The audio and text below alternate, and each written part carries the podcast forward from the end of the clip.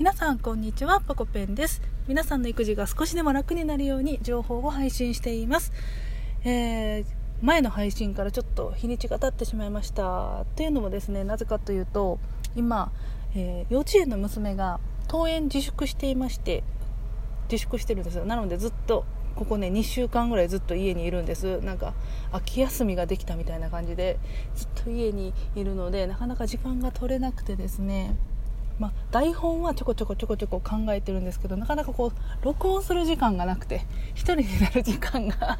なくて、うん、配信できませんでした。ちょっと今日は買い物に1人で出れたのでその隙に撮っています。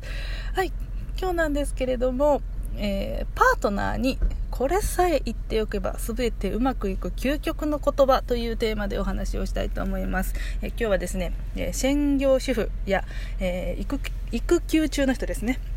育休中でずっと家にいる人が、えー、パートナーにこれさえ言っておけば全てうまくいくぞという、えー、究極の言葉をご紹介したいと思います、えー、またはその逆パートナーがいつも子育てをやってくれているという人がね、えー、自分はいつも仕事してるんだけどっていう人が、これさえ言っておけば、えー、うまくいくっていう言葉もね、合わせてご紹介したいと思います。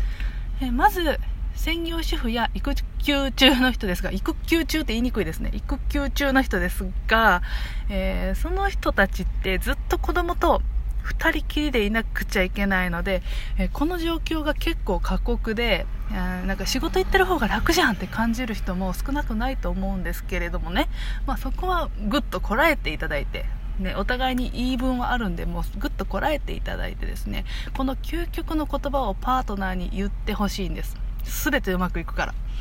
でそれはズバリ子育てに集中させてくれてありがとう。あなたのおかげです。これなんですね。実際にえー、子育てとか仕事に集中したくてもできない人っているじゃないですか。あの経済的に共働きじゃないと食べていけないとか、えー、シングルマザーシングルファザーの人、ね、こういう人って絶対に子供を預けて働かないといけませんよね。でも今あなたが、えー、子育てや仕事に集中できるのは紛れもなくパートナーがいてくれるからなんですよね。で、えー、自分は仕事してて相手が子育てをしてくれているっていう方は、えー、パートナーにですねあの逆です。仕事に集中させてくれてありがとう君のおかげだよって言ってください。これ究極の言葉なんですね。もう全てうまくいっちゃうんですね。言われた方絶対悪い気しないですもんね。うん。いやいやでも仕事は周りは大人ばかりだしトイレも行かせてくれって言ったら行けるし仕事の方が楽でしょ？いつも頑張ってねっていうのは向こうの方じゃないって思ってしまうかもしれません。ね分かりますよ。気持ちはとっても分かりますがそれをパートナーに言っちゃうと絶対になんだよ俺だって私だって頑張ってるんだってあの反発心を生むだけなんですよね。だからあの絶対いい方向に転ばないんですよ。うん、あのパートナーには絶対にプラスの言葉をかけた方がいいです。